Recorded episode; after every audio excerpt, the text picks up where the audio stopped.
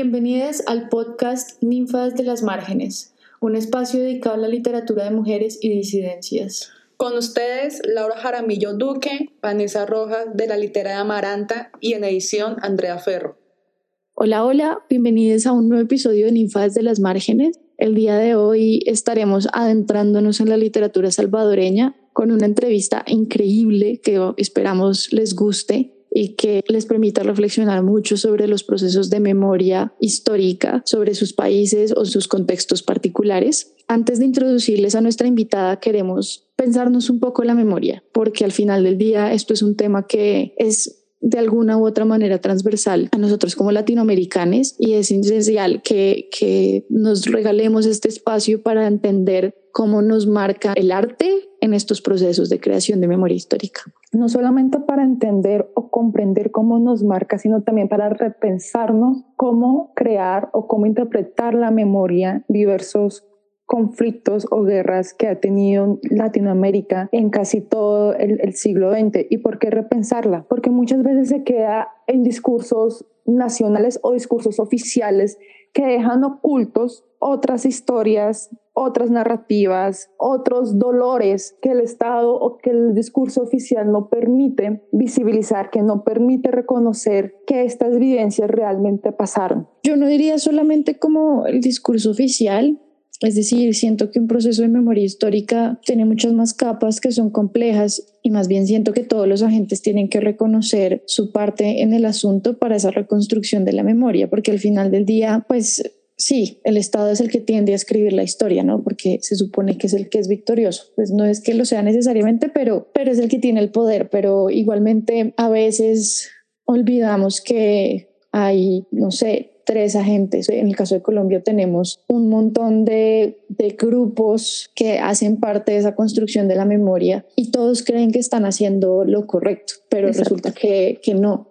Entonces no es solamente como una contrahistoria de lo que el Estado nos pueda estar contando, sino también es un espacio para que, se, para que haya una confrontación real, no violenta, es decir, sin armas, dentro de todos estos espacios de construcción de memoria, porque pues, o sea, yo sé que los estados son la cagada, pero pues tampoco podemos negar que las guerrillas también, y que a veces eh, las víctimas no son tan inocentes como parecen en algunos casos. Entonces es como que lo, vimos, lo, lo, hemos estado viendo en las elecciones hace poco, que el hijo de Jorge 40 se lanzó al Senado y pues es como, ay, tú no eres víctima, ¿sí?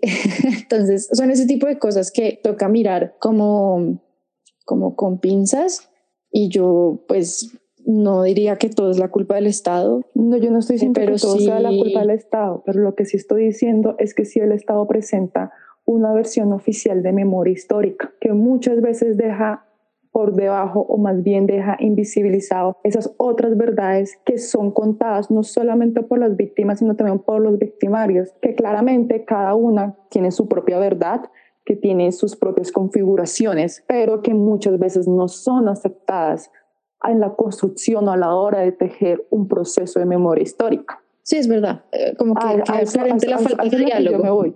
Y es, es justamente complejo esto porque al tener múltiples múltiples grupos violentos con sus propios repertorios de violencia, en este caso en Colombia, genera una diversidad de narrativas y de contranarrativas que al final del día no hay una verdad única, sino que hay unas múltiples verdades, porque justamente la violencia o como yo entiendo la del conflicto armado colombiano, y justamente lo hablaba mucho en una clase, es que la violencia en Colombia es una violencia horizontal, es decir, todos contra todos, básicamente. No es una violencia vertical en donde se entiende que la violencia viene de arriba abajo, es decir, de un Estado hacia el pueblo, como se puede interpretar en los casos del Cono Sur, específicamente Chile, Argentina y Uruguay. En el caso, por ejemplo, de Salvador, podemos interpretarlo un poquito por lo poco que hemos aquí leído, comprendido y que hemos escuchado desde nuestras, de nuestras diferentes invitadas. Es una violencia también un poco horizontal en la medida en que uno ya no sabe quién es el victimario y quién es la víctima, ¿no? Y que tampoco se sabe, o bueno, en el caso de Salvador, cuáles son los repertorios de violencia que cada grupo maneja, a diferencia de los grupos de violencia en Colombia, que los tres grupos principales, que son las guerrillas, los paramilitares y el ejército, eh, cada uno de estos tiene su propio repertorio de, violencia y cada uno maneja en mayor o en menor grado un cierto nivel de sevicia que genera que la violencia perpetuada en los cuerpos sea bastante dolorosa, bastante, no solamente para un cuerpo individual, sino en general para un cuerpo colectivo. Entonces creo que a lo que yo me refería de qué es lo que estamos contando y cómo también repensarnos y cómo también renarrar la memoria y desde dónde renarrar la memoria, o sea, desde dónde queremos contar para poder, entre comillas, nutrir una versión que integre más voces realmente. Y además, porque normalmente la, la, la memoria que se construye, que viene también de un Estado, muchas veces se deja de lado las voces marginadas subalternas, las voces afro, las voces indígenas, eh, a lo que ves que es básicamente una memoria hegemónica blancocéntrica, que es lo que pasa muy normalmente en Chile y en Argentina. En Chile y en Argentina, hasta hace poco se está comenzando a hablar, especialmente en Argentina, de mm, las personas de la comunidad LGTBQ+, que fueron detenidos y desaparecidos dentro de la dictadura argentina, pero que justamente por esta narrativa, sus voces, sus historias quedaron muchas veces por fuera. E incluso no es necesario justamente hablar de una memoria histórica entendida en un marco de conflicto armado, sino también en el, en el mapa de, de nación, como hemos creado esos discursos que en la mayoría del eje latinoamericano es básicamente blancocéntrico, heteronormativo. Y un ejemplo claro esto no solamente es Colombia, sino por ejemplo en Chile se, se borró la historia negra, se borró la historia de los esclavos, al igual que en Argentina hasta ahorita se están retomando, hasta hace pocos años está retomando el saber cómo llegaron los esclavos a Argentina, cómo esta población negra se liberó, reconocer que hubo esclavitud, que en el caso de Colombia claramente se reconoce, pero las personas de estos grupos subalternos no hacen parte de la construcción de memoria de nación, siguen siendo marginados y lo continúan siendo. Sí, total. Pues digamos que, que en general latinoamericanos tenemos una deuda muy grande también porque muchas de esas memorias han sido orales, eh, que era un poco lo que hablábamos con Tani y Susana, y Susana la vez pasada de, del guardar la memoria, de no solamente de un, tema, histórico, sino también de, no sé, lo que, hace, lo que nos hace parte como de una cultura o, lo que hace que nuestro, no sé, las plantas de nuestro país o cosas por el estilo. Entonces al final del día, como que las nuevas generaciones nos hemos dedicado un poco a, a esa a esa recuperación de esa memoria que hemos ido perdiendo con el tiempo. Y había algo que tú em, estabas diciendo sobre, sobre las diferentes personas, como que se tienen que tener en cuenta para hacer una memoria que no sea como, como la hegemónica. Y ahí yo quería meter la colita para introducir a nuestra, a nuestra invitada, porque precisamente con ella, pues en su, en su obra, ella presenta la posibilidad de una memoria desde el pueblo. Entonces, antes de adentrarnos en esos temas, voy a introducirla. Ella se llama Jorgelina Cerritos, es una dramaturga, actriz y docente universitaria de El Salvador. Es creo que una de las personas más interesantes que hemos tenido en el podcast. Ella mm, pues ha escrito obras teatrales, em, poemarios y libros para niños. Estuvo como obra destacada en el Premio Literario Casa de las Américas llamada el otro lado del mar en el 2010 también tiene un premio teatro latinoamericano de George Woodyard en el 2011 y premio de la Bienal de Internacional de Dramaturgia Femenina con la, con la obra de La escritura de las diferencias en el 2012. Ha viajado por diferentes países de Latinoamérica presentando sus obras con su colectivo teatral llamado El Quinto Piso. Y entre El Quinto Piso e Índole de Editores, Índole pues em, es la editorial de Susana Reyes con quien estuvimos charlando en nuestro episodio pasado, están ellas dos en esta colaboración de publicar unos cuadernos de dramaturgia centroamericana, que es una iniciativa para proyectar y difundir textos dramáticos pues, de esta región. Y es parte de la conducción del programa de formación artística para docentes de primera infancia educación primaria, Pompas de Jabón. Y pues bueno, ella ha hecho mil cosas más, es una invitada que, que nos hace muy felices poder tener en este episodio. Es un gusto tener a Argelina con nosotros, con nosotras, con nosotros, para hablar sobre un tema tan bello y tan doloroso a la vez como es no solamente su libro, sino la memoria. Eh, Vanessa, cuéntanos un poquito de su libro, porfa. El libro Jorgelina, La audiencia de los cofines, primer ensayo sobre la memoria, es una obra de teatro que está conformado por tres voces, tres voces, Alonso, Carola y Mauro, quienes a veces asumen la voz de memoria, historia y verdad, y en otras ocasiones hablan desde el soldado, la víctima, y el guerrillero. Estas tres posiciones permiten generar una serie de diálogos y una serie de construcciones para interpretar y entender qué es lo que ha pasado en el país eh, bueno, como les habíamos contado, aquí estamos con Jorgelina Cerritos, dramaturga, actriz y docente universitaria de El Salvador, quien nos estará contando sobre todo su trabajo alrededor del teatro y su experiencia y pensamientos también en este tema. Y pues hoy estamos súper emocionadas porque es la primera vez que nos acompaña una dramaturga en este podcast. Entonces esperamos que sea súper enriquecedor para ustedes eh, y obvio para nosotras. Bienvenida, Jorgelina. ¿Cómo estás? Hola Laura, muy bien, muchas gracias.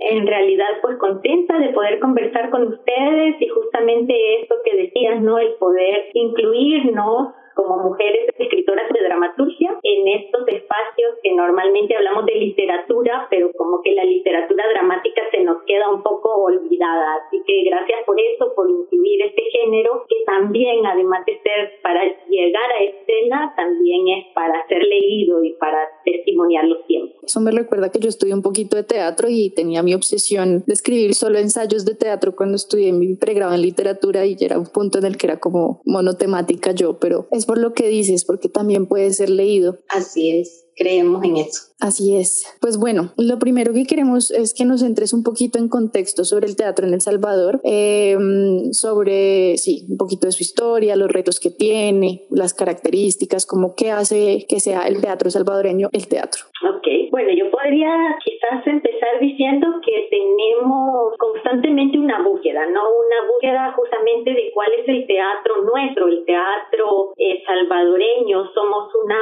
región quizás no solo un país como El Salvador, sino una región como Centroamérica, que ha estado pues a la búsqueda de un teatro propio, pero más pensándolo desde la escena. Tenemos que, no podemos obviar que hay historias de guerras civiles en la región centroamericana y El Salvador no es la excepción, que de una u otra manera cortan, digamos, una historia que se iba conformando en, los, en el siglo XX del teatro en El Salvador. Y yo podría decir que en las décadas del 70 y el 80, pues el teatro como que se detiene de cierta manera porque por una parte el teatro que está en las salas se vuelve como un teatro muy conservador, como comedias un tanto ligeras, podríamos decir, ¿verdad? Esto en las salas, mientras en las calles está sucediendo otro tipo de teatro o a nivel de los jóvenes de los 70 o de los 80 que están volcados en un teatro pues, de creación colectiva, con temas más contestatarios, revolucionarios, todas estas características que tuvo el teatro latinoamericano en esas décadas. Entonces, pues un poco por ahí, eh, en, ese, en ese impasse, digamos, del teatro en El Salvador,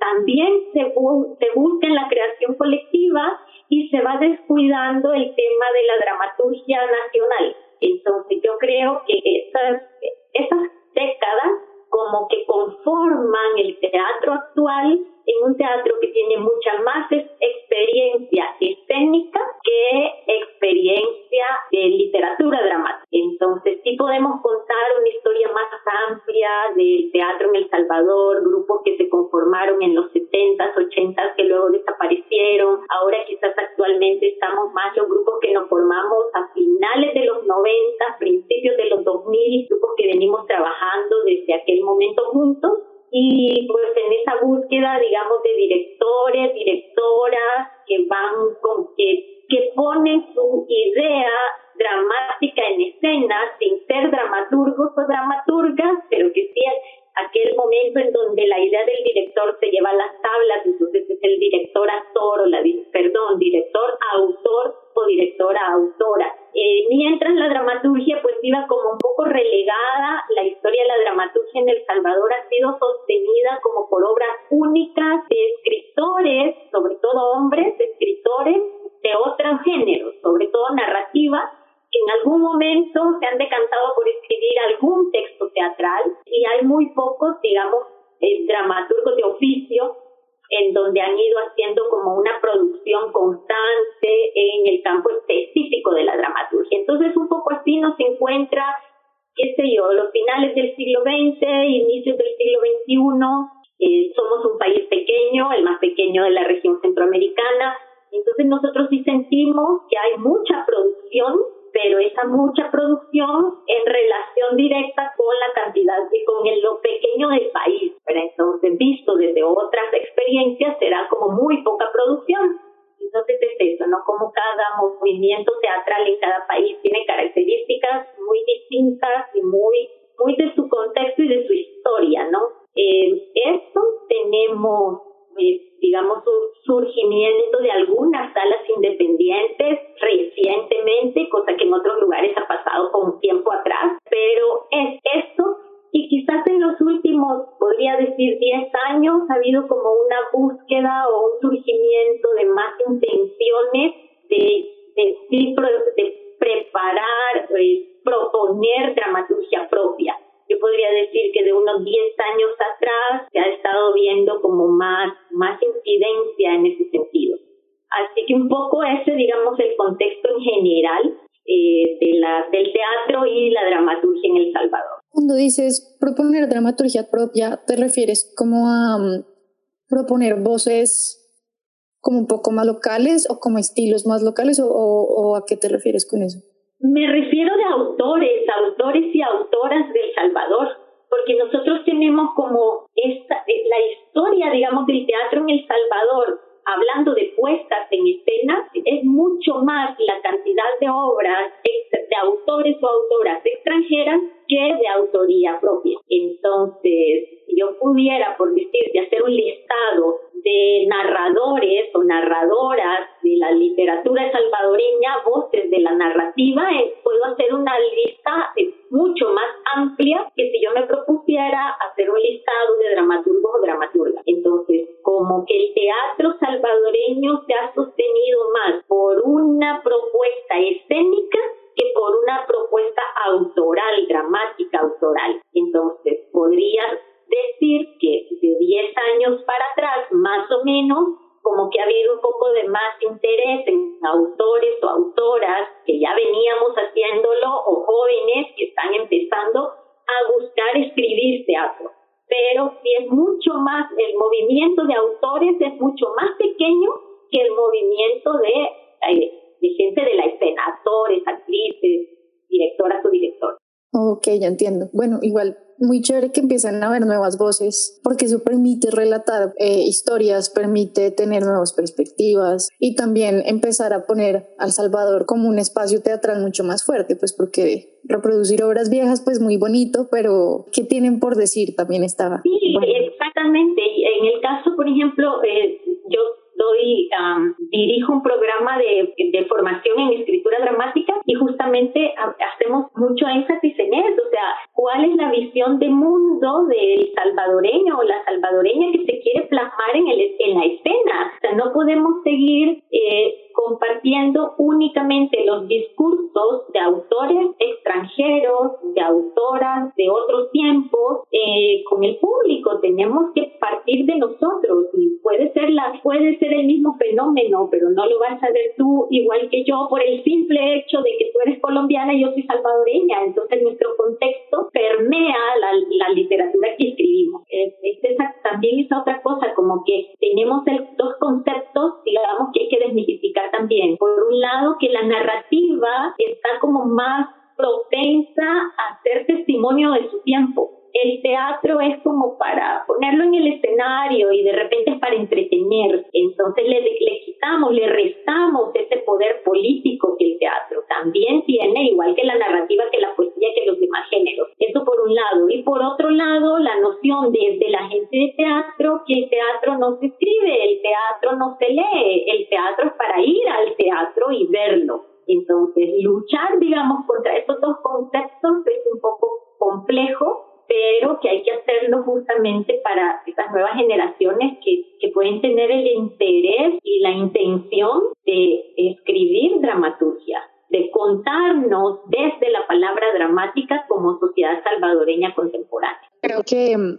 que lo que dices es clave, sobre todo pensando en que es otra forma de, de hablar sobre la historia, o es otra forma de poner a viva voz lo que estamos sintiendo, pensando, investigando y demás. Así em, hablando un poco como sobre este tema de la voz propia y la historia, ¿Cómo crees que el teatro o el arte en general ayudan en esos procesos de construcción de memoria de un país?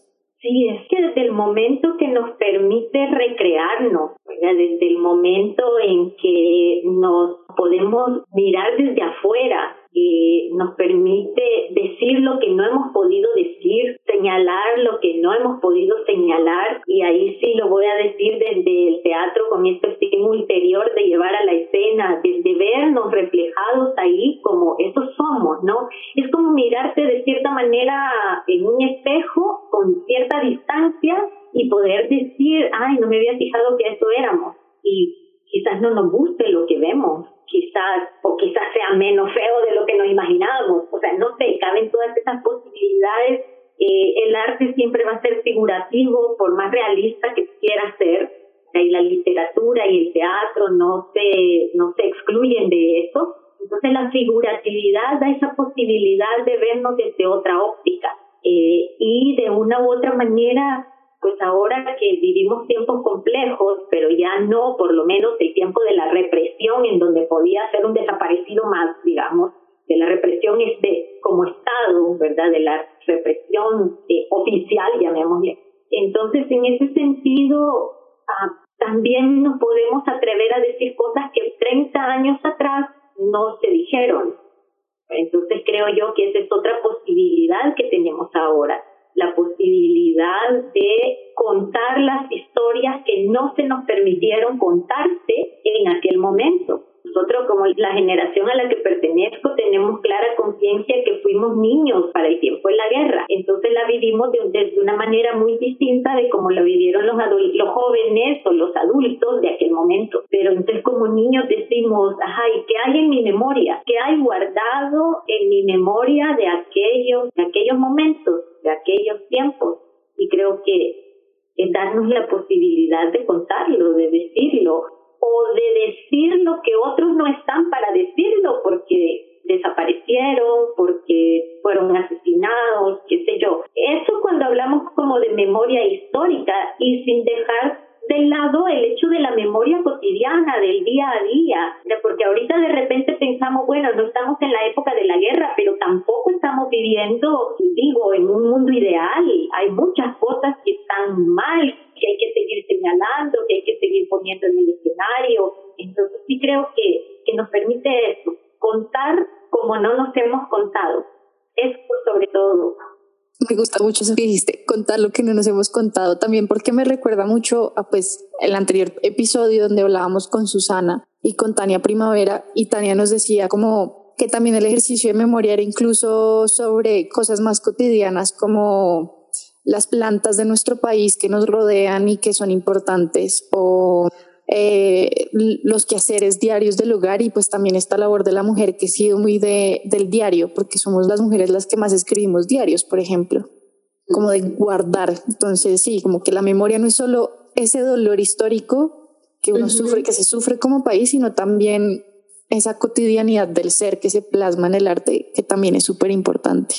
Sí, yo creo que Es porque, porque para mí la memoria histórica tiene que llevar su apellido, ¿verdad? Memoria, porque memoria puede ser todo y también puede, incluso podés pensar que cierto tipo de arte que poetiza la pobreza, por ejemplo. Y entonces ah, hay que ponerle apellido, la memoria histórica. Y luego está toda esa memoria que vamos dejando en un poema que escribimos hoy, porque hago memoria de las relaciones eh, afectivas, las relaciones sociales, entre qué sé yo, entre parejas, entre madre e hija, también está dando cuenta de quiénes somos ahora. Entonces estamos haciendo memoria del presente quizás sin tomar conciencia de que estamos haciendo memoria también. Total. Ahora me voy a adentrar un poco más en, en la obra que nos, que nos eh, trajo hoy a charlar Em, y es tu obra de teatro pues, de la audiencia.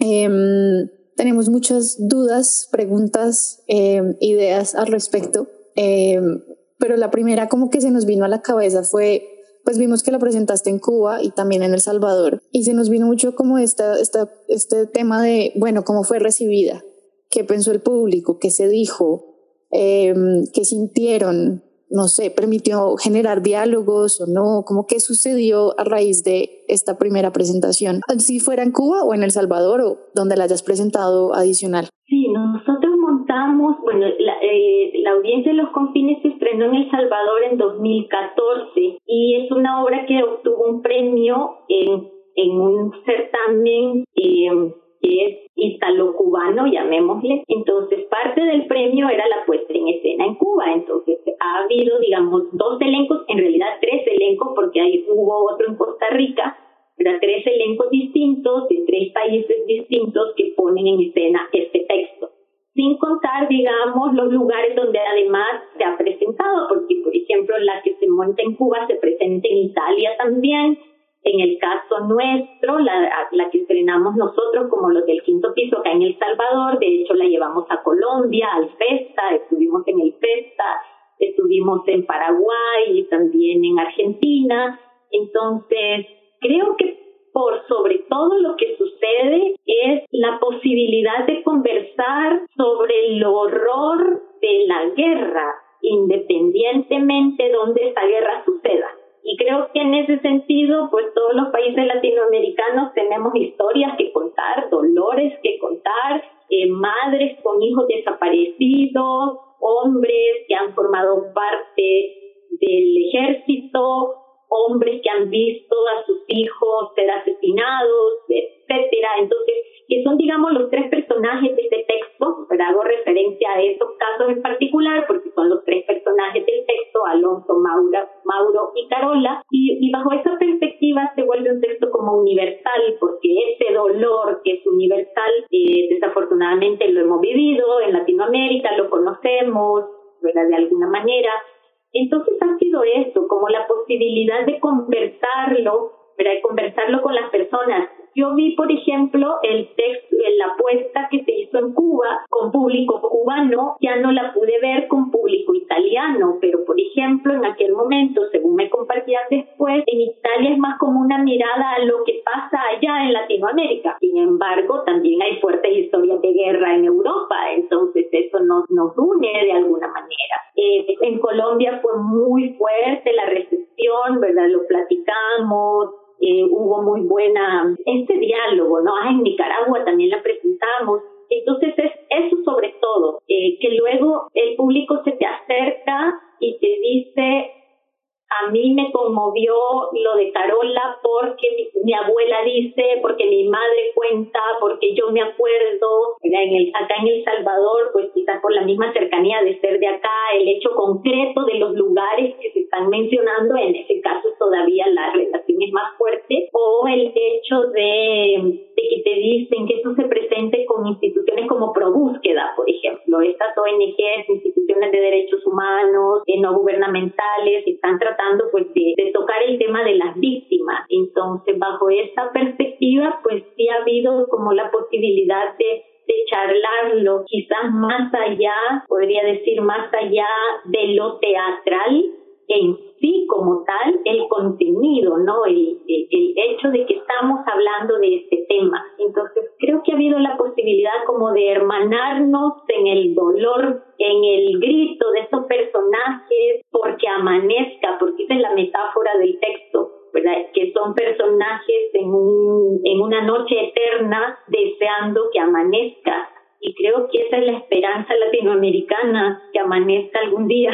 Se ha podido entablar diálogo, pero yo con los compañeros que la montaron en Costa Rica les decía, ¿y por qué, verdad? ¿Por qué? ¿Por qué montar un texto? Eh, Costa Rica de Centroamérica es el único país que no cuenta una historia de guerra abiertamente, ¿verdad? Ellos dicen, bueno, hemos tenido nuestras cosas también, pero abiertamente una guerra civil declarada no la han vivido. Yo les decía, ¿por qué? Y justamente pues el director de la obra decía eso, porque porque no necesitabas haber vivido una guerra para entender el dolor de estos personajes, porque yo soy padre, porque la actriz que iba a ser Carola es mamá, entonces podemos sentir el miedo, el dolor, el grito en la garganta cuando pasan estas cosas en los países. Creo que esto decir, ah, bueno, sí, se vuelve universal. Sí, es, para mí leerla fue muy eso, como esa sensación de universalidad, porque pues bueno, a pesar de ser colombiana y de haber nacido aquí, vivido acá pues toda mi vida, pues en la ciudad,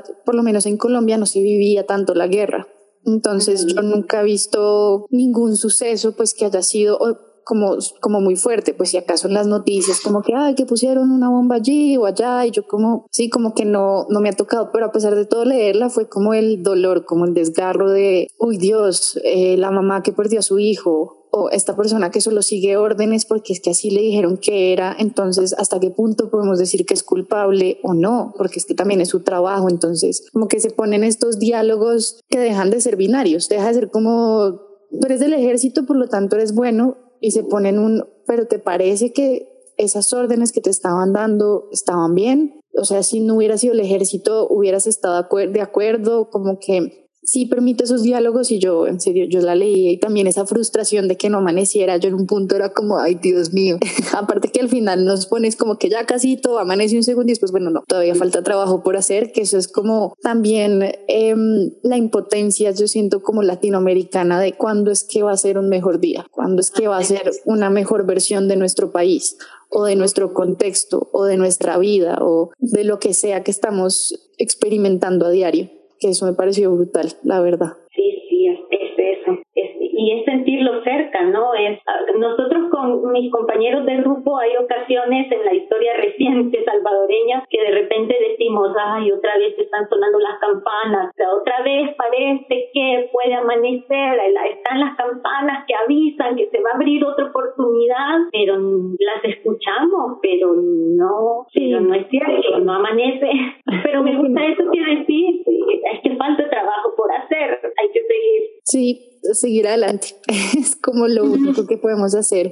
Como mencionabas ahorita también, la obra tiene sucesos como claves o algunos sucesos que, pues, que pasaron en la realidad. Em, y yo me preguntaba mucho sobre el proceso de investigación que llevaste a cabo para poder escribir esta obra. Entonces, quería que nos contaras un poquito sobre el tema. Sí, bueno, nosotros eh, cuando estábamos trabajando allá por 2010, 2010-2011 más o menos, cuando nos preguntamos como colectivo, somos tres personas nada más en el grupo, nos preguntábamos de qué queríamos que fuera nuestro siguiente texto, nuestro siguiente montaje. Y teníamos, coincidíamos que queríamos hablar de memoria, que sentíamos que era el paso que necesitábamos dar. Eh, veníamos de trabajar un, texto también de mi autoría, porque el grupo solamente trabajamos con dramaturgia propia, y porque era una cosa de memoria más bien de pareja y todo esto. Entonces decíamos, queremos algo que tenga que ver como país, que nos cuente como país, como, como niños, hijos de la guerra, etcétera. Entonces dijimos, va, es chévere, aclarado que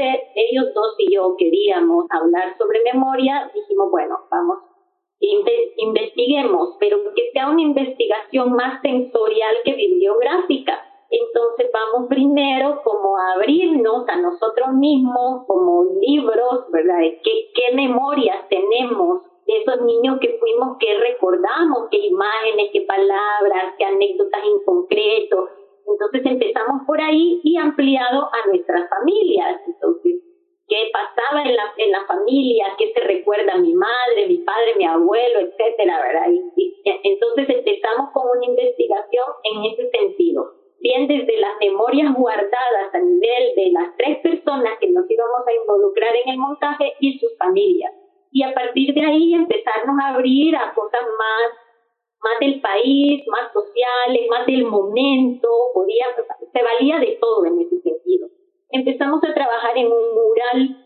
Entonces recuerdo, bueno, Víctor, él es el que dirige el montaje y ponemos un mural, ¿verdad? Y entonces hicimos una espiral y este es nuestro punto de partida y empezamos a llenar de palabras, imágenes, metáforas, recortes del periódico, etcétera, etcétera. Entonces el mural se hizo sumamente grande. En aquel momento, estoy hablando del 2011, por ahí, eh, 12 más o menos, eh, pues llenamos una pared, se fue tapizando la pared y había tanta información y una cosa nos llevaba a otra, y que llegó el momento de, bueno, voy a escribir, ¿verdad? Hoy escribamos, o sea, ¿qué, ¿qué sentimos que cabe en el montaje que queremos hacer?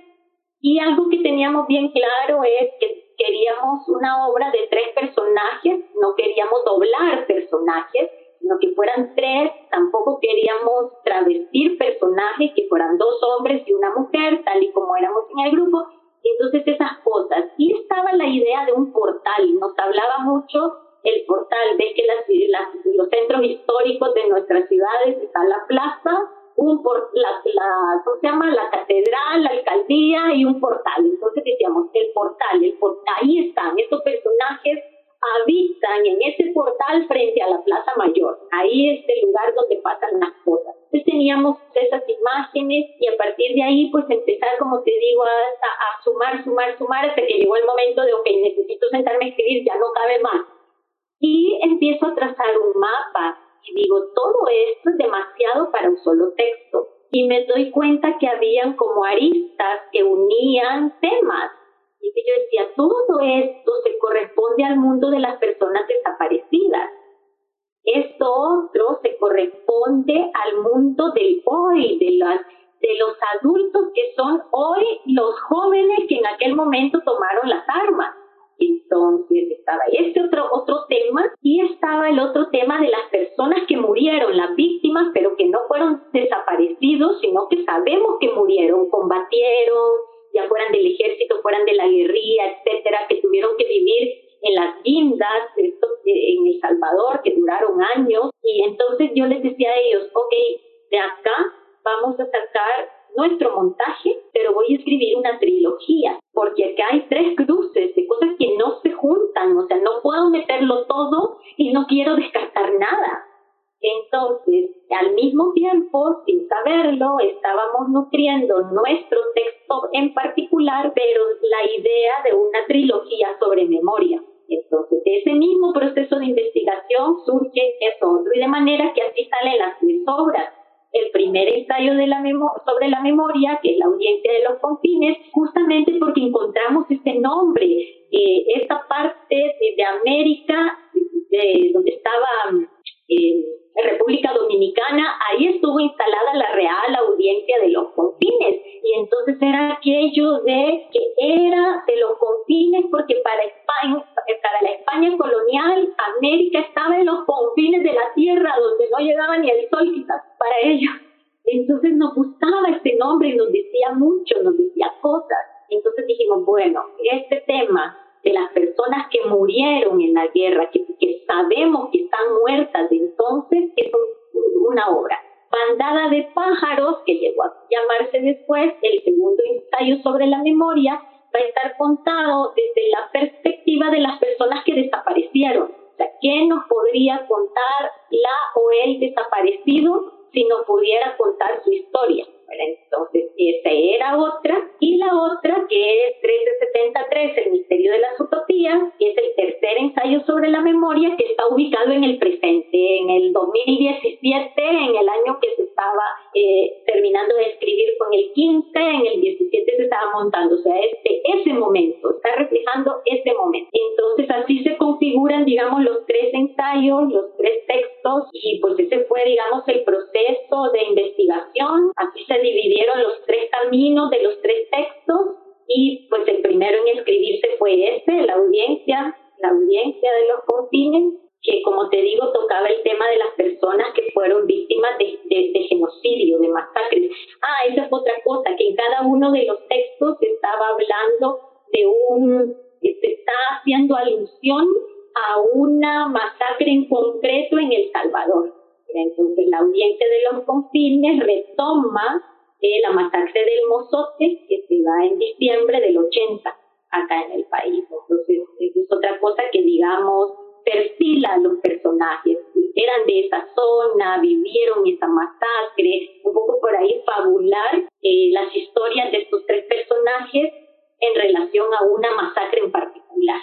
Así que pues eso. Luego lo ponemos a jugar también con la memoria, la historia y la verdad, porque eh, también aparece como este guiño, ¿no? Estos personajes que ellos juegan al juicio. Entonces aparecen pues estos tres estos tres conceptos, no como personajes, sino como que juguemos, ah, ¿verdad? Como cuando los niños juguemos a que yo soy tal, y entonces ellos juegan a que uno es la memoria, otro es la historia y otra es la verdad. Sí, eso, eso me gustó mucho. Como que ellos no dejaban de ser ellos, pero al mismo tiempo medio representaban eso como en un juego de rol o algo por el estilo.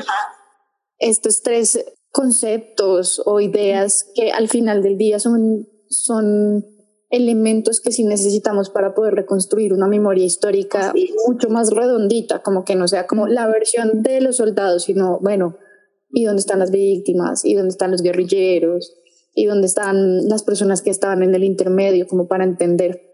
Em, pero ahora me siento que hice la tarea incompleta y me hace falta leer dos horas de teatro más. sí. Estoy como, ay Dios, bueno, toca leerlas. lo dejaré como, como tarea y, y, te estaré contando cómo me va, porque sí me gusta la estructura como incluso el proceso de investigación me parece súper llamativo porque, porque fue intuitivo en medio de todo y, y fue una recolección de memoria mucho más íntima que vamos a buscar el libro de la historia de la guerra civil en El Salvador como más de universidad, pasó a ser más como, bueno, cómo nos sentimos, qué pensamos, qué piensa nuestra mamá, nuestro papá, la abuela, el abuelo, el vecino, y así sucesivamente. Y, y eran también esas imágenes que teníamos nosotros, ¿verdad? porque en las ya si pongo en conjunto las tres obras, yo te puedo decir, ah, esto es lo que recuerda tal persona, esto lo recuerdo yo, eh, esto es esto lo viví yo de esta manera, esto es lo que Víctor nos contaba cuando tal cosa. Entonces sí, sí nos encontramos, digamos, a nosotros mismos y claro, estamos nosotros, pero al mismo tiempo están otras personas que lo vivieron de manera similar. Entonces, no, nada, eso, que, que sí fue como, como abrir a los recuerdos. Y cuando yo he leído, por ejemplo, eh, de bandada de pájaros, hay unas imágenes muy fuertes y cuando hemos tenido charlas, sobre todo con jóvenes, digamos, del bachillerato, todavía en la escuela, te preguntan, ¿y cómo se le ocurrió eso? Y les digo, no, no se me ocurrió eso, yo lo escuché, pero esa mm. historia yo la escuché y, y bueno, es una historia terrible de, de una mujer que aparece muerta en el río con una panza de embarazo, así, ¿verdad? La gran panza. Y eso lo, lo vivimos, o sea, yo lo escuché de niña contárselo a una a una mujer que también estaba embarazada, eh, que le ayudaba a mi mami. Entonces, eh, nada, que ella no estaba embarazada, era la cabeza del novio, que al novio lo habían decapitado y a ella le habían metido la cabeza a ella en las entrañas a ella. Entonces, eso está en el texto. Y los chicos te dicen cómo se le ocurrió eso tan horrible y les digo que eso es lo más horrible que no se me ocurrió eso es cierto Sí, es cuando uno dice que la realidad supera la imaginación porque pasan unas cosas que uno es como, pero Dios mío, ¿cómo es posible que alguien dijera eso? Que a alguien se le ocurriera el solo hecho de lo que nos estás contando, que yo estoy acá como, ay Dios, y me trae a la memoria sucesos que yo he escuchado sobre la guerra en Colombia que también son en mi cabeza como, pero pues a quién se le ocurrió semejante atrocidad, es que es horrible. Y entonces es cuando decís, vaya, los chicos que con los que yo he hablado así en foros te dicen, yo pensaba que ese tema a mí no me decía nada. El tema de la guerra ya, o sea, ya pasó, en mi casa nunca me han hablado, es algo súper lejano, no tiene nada que ver conmigo y cuando se enteran de, ciertas cosas, se dicen, ¿cómo es que nadie me lo había contado? ¿Cómo es que yo no lo sabía? Entonces vuelvo a tu pregunta anterior, ¿verdad? ¿Y cómo ayuda a la reconstrucción de la memoria todo esto? Porque si al final de cuentas no solo dejar lean, porque a lo mejor entre que lees, no lees, buscas en internet y haces la tarea, pero cuando se platica con ellos, encontrás otros lazos que, que apelan a la sensibilidad y posiblemente hagan eco de una manera distinta a estos temas. Más allá de la banca del, pupitre del colegio, ¿verdad? Donde tengo que saber la historia del Salvador. Es distinto. Sí, se, se vuelve, mm, se pasa por las sensaciones y las emociones y, y deja de ser solo un proceso de me tengo que acordar para el examen. Ajá, exactamente. Em, algo de los que nos comentabas también era que, em, y que también pues yo lo noté al leer la obra de teatro, era que el juicio como que hacían entre los tres personajes era un juicio como del pueblo, no era una cosa por allá como que llegó el gobierno o una fundación o una institución oficial, por decirlo así, la que llegaba a hacer el juicio, sino que era entre ellos mismos como hablemos y pongamos la verdad sobre la mesa. ¿Por qué, porque también esa decisión de llevarlo a cabo de esa manera? Yo creo que como pueblo tenemos que, tenemos que demandar justicia. Tenemos que demandar justicia. Entonces, yo creo que ellos, al sentirse desamparados, quizás, quizás desamparados, olvidados, presienten que necesitan juzgar la oficialidad para poder encontrar la verdad. Entonces, es como que no vamos a esperar que llegue el, sí es eso, ¿no? El juicio oficial, sino que nosotros vamos, también tenemos derecho a sentar a la historia acá, a la historia oficial, sentarla y decirle, ajá, explíqueme qué, cómo usted me explica o cómo usted justifica tal o cual cosa.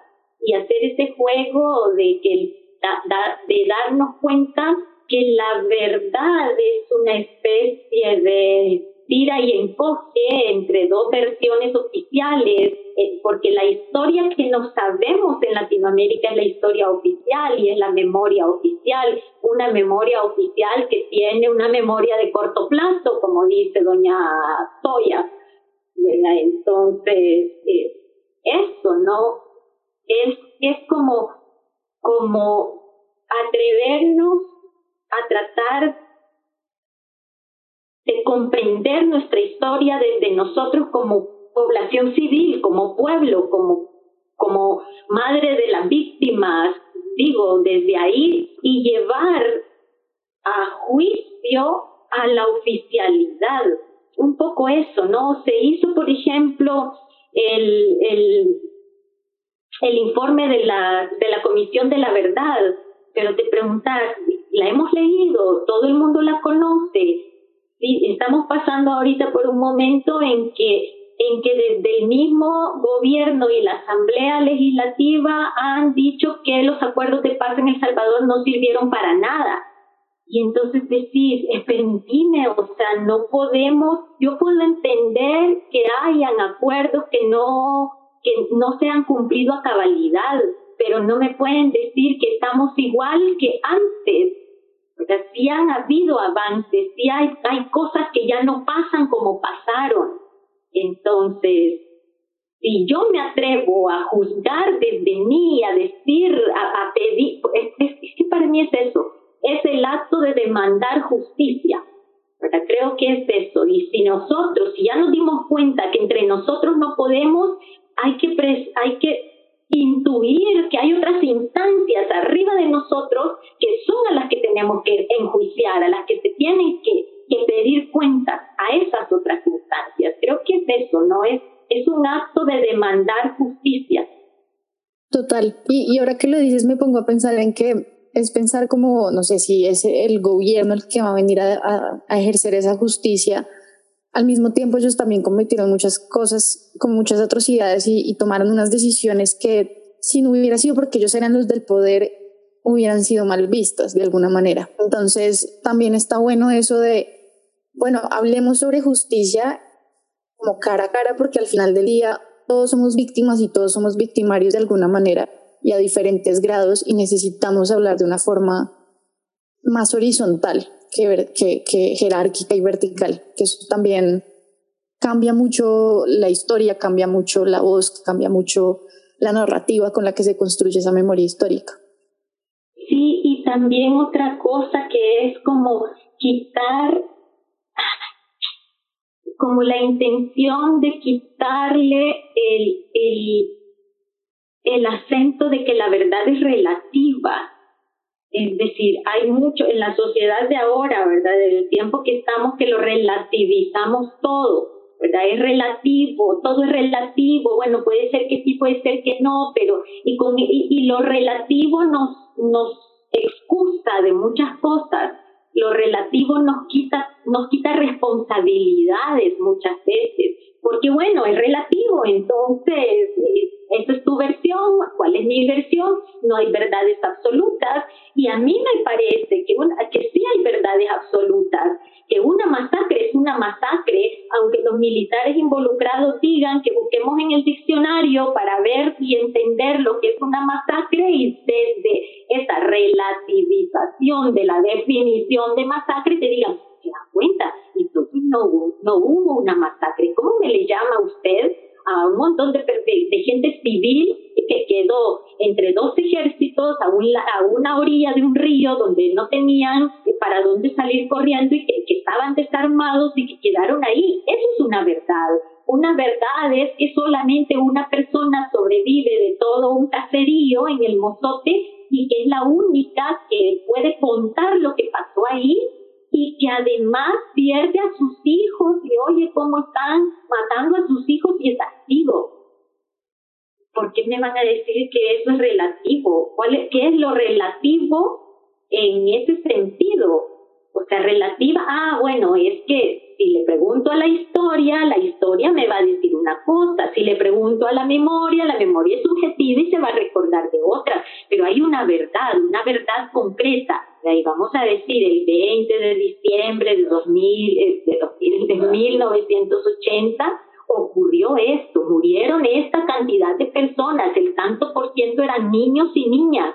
Entonces, digo, por eso es que pongo a la verdad ahí como, bueno, sí, monigote de quién soy, pues, y sí, no creo en eso, no creo en la relativización de algo que es contundente, que no hay para dónde hacerte. Sí, total. Y, eso, y, quitarle la relatividad a la verdad y a los sucesos históricos y a la vida en general, hace lo que dices, como nos permite responsabilizarnos de nuestras acciones, nuestras decisiones. Y, y hacer algo al respecto, ya sea como, bueno, hice mal, la embarré. ¿Cómo puedo, a pesar de que ya han pasado muchos años, cómo puedo resarcir ese error? ¿Cómo puedo apoyar? ¿Qué, qué debo hacer? ¿Y cómo? Pues como empezar otro tipo de procesos que se va a dejar de echar culpas o decir, yo no fui, ustedes verán, o yo no entendí eso así, como que hacernos los locos básicamente es como lo que debemos dejar de hacer. Sí, ahí es que ahí es donde entra este concepto de la justicia restaurativa. No solo basta de, bueno, uno pedir perdón y porque te pedí perdón se olvidó. Para empezar, nadie ha pedido perdón entonces, desde ahí estamos mal. Y no solo porque pidas perdón, pues si hay una ofensa de poco calibre, pues ya, ¿verdad? Te perdono, no pasa nada.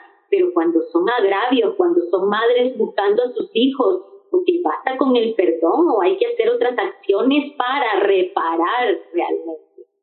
Total. todo eso, ¿no? Sí, son, son procesos complejos. Eh, pero que bueno, lo que decías muy al principio, por menos ya los podemos poner en diálogo, ya sea a través del arte o a través de otro tipo de procesos. Así es. Que eso ya es un avance muy grande versus hace 50 años, 20 años. Em, bueno, te voy a hacer una última pregunta y una invitación. Em, primero es la pregunta y es, em, tú estás prácticamente en todo el proceso creativo de, de, la obra. Entonces, desde el momento en que se piensa, se escribe y también llegas a momentos de producción y actuación de las obras. Em, yo quería saber un poco más como sobre, como sobre esa parte creativa de todo, o sea, cómo terminas en la escena actuando el personaje que tú misma escribiste. Eh, porque eso es difícil. pues me un trabajo como de chip escritora por aquí, chip productora por allá y chip como actriz por este otro lado. ¿Cómo, cómo es eso? Bueno, creo que con el tiempo una va comprendiendo las cosas, ¿verdad? Porque es más común, digamos, que suceda, un poco te lo mencionaba al principio, que una directora también es, es autora, ¿verdad? O un autor también es director, entonces como que allá él se pelea, ella se reconcilia con su mitad creadora eh, dramática, literaria y su otra mitad escénica. Pero en el caso cuando vos no dirigís, sino que vos actuás, entonces hay un momento donde tenés que, que soltar, me parece que soltar el texto que escribiste y confiar en tu compañero que va a asumir la dirección y, y, no solo confiar que si lo va a hacer bien o no, ¿verdad? Sino que también en su intuición, en su interpretación escénica, en los equivalentes escénicos que él va a poner sobre el escenario. Entonces, vas descubriendo cosas también, vas descubriendo, vas aportando, porque recuerdo en el montaje, cuando Víctor que dirigía y actuaba, entonces él llevaba esos dos roles y yo actuaba y era la dramaturga. Entonces de repente te das cuenta de comprensiones complementarias y que en algún momento era aquellos momentos, preguntémosle a la dramaturga, ¿verdad?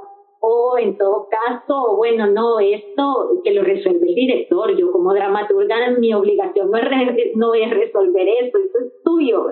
Entonces, esto, ¿no? Como, como saber jugar el rol, digamos, que estás asumiendo en ese momento, te da también la posibilidad de hallazgos, de cosas que no te habías imaginado, de pensar que el imaginario con el que estabas escribiendo el texto va encontrando otras posibilidades en el imaginario que ahora estamos poniendo en escena. Eh, entonces, eso, ¿no? Por el lado de la producción, pues para nosotros es más sencillo porque somos un grupo de teatro que su trabajo está básicamente puesto en el actor, en la actriz, casi no utilizamos escenografía, casi no utilizamos e-, efectos especiales todo lo para teatral, eh, la poética, digamos, del, quinto piso es bastante minimalista.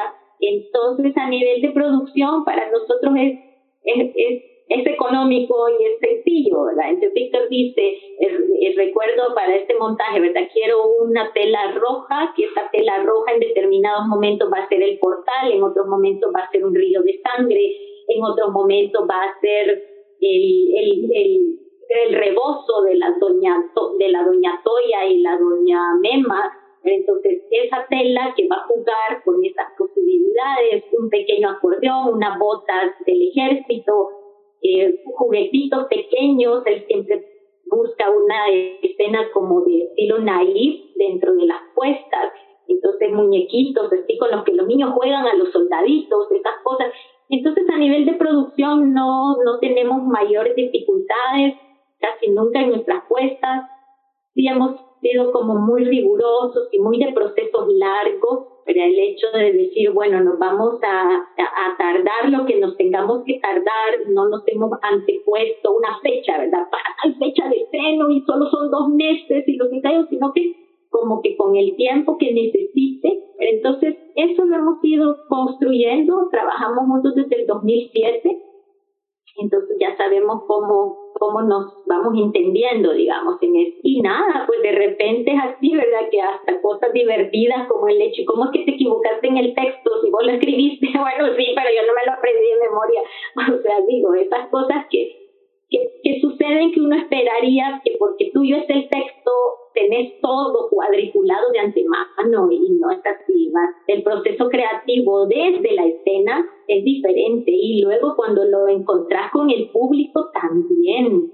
Nosotros la propuesta que hicimos de esta obra era en, formato de, de, pasillo, ¿no? el público estaba sentado al lado de nosotros, nosotros actuábamos entre la gente ponerle 25 personas en un lado, 25 a la otra, entonces era mucho de contacto visual, de decirte a los ojos, tal cosa me pasa, mi hijo se perdió así, eso, entonces también eso era otra, otra cosa, ¿no? Que ya cuando pasa la escena y cómo el público va trabajando con, con vos, eso, acá nos pasaba diferente cuando por alguna razón, sobre todo en algún festival, fuimos y nos pusieron en un teatro grande, hacia la italiana, y era una cosa de no, no es lo mismo, nos hace falta el contacto con la gente. Recuerdo que cuando estuvimos en el Festa nos llevaron a una sala muy o sea, pequeña, que era bastante acoplada a lo que necesitábamos.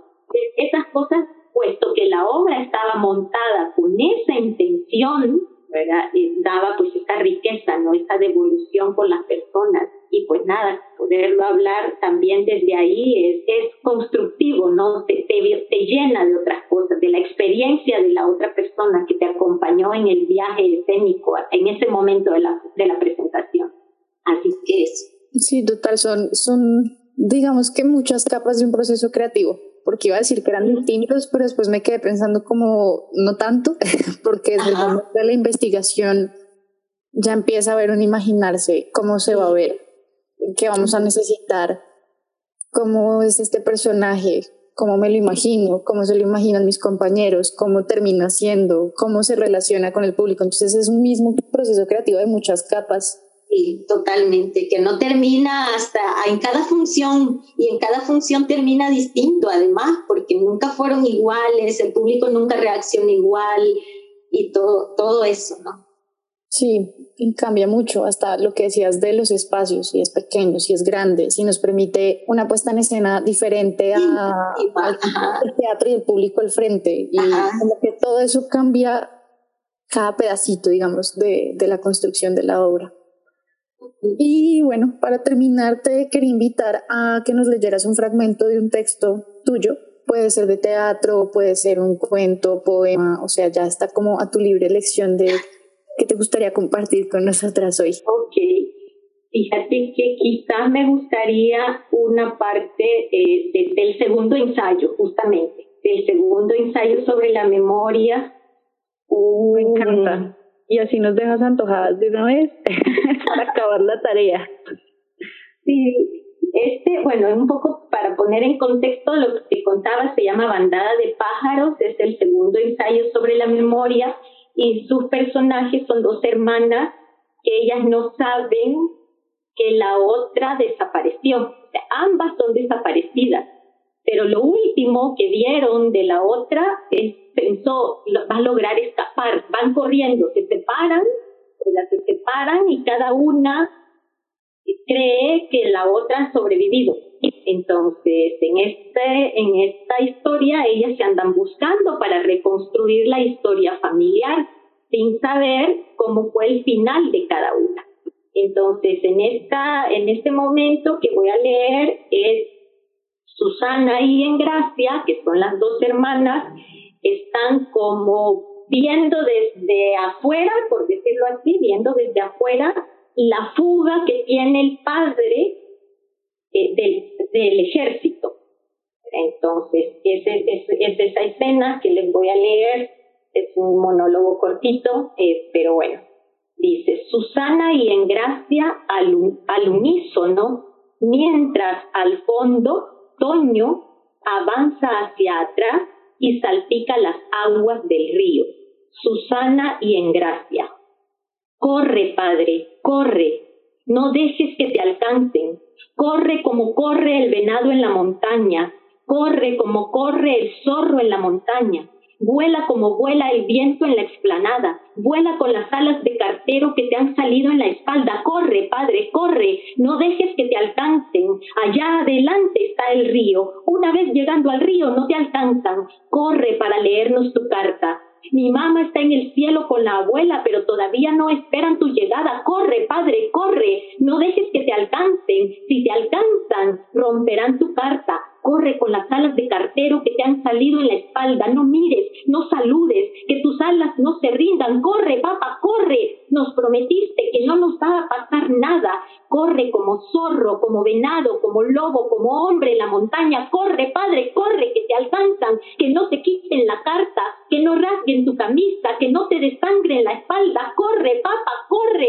Dijiste que no nos va a pasar nada corre, que no te detenga la sangre, la bala, la metralla, el corvo, la guadaña, corre, papa, corre, corre al alba.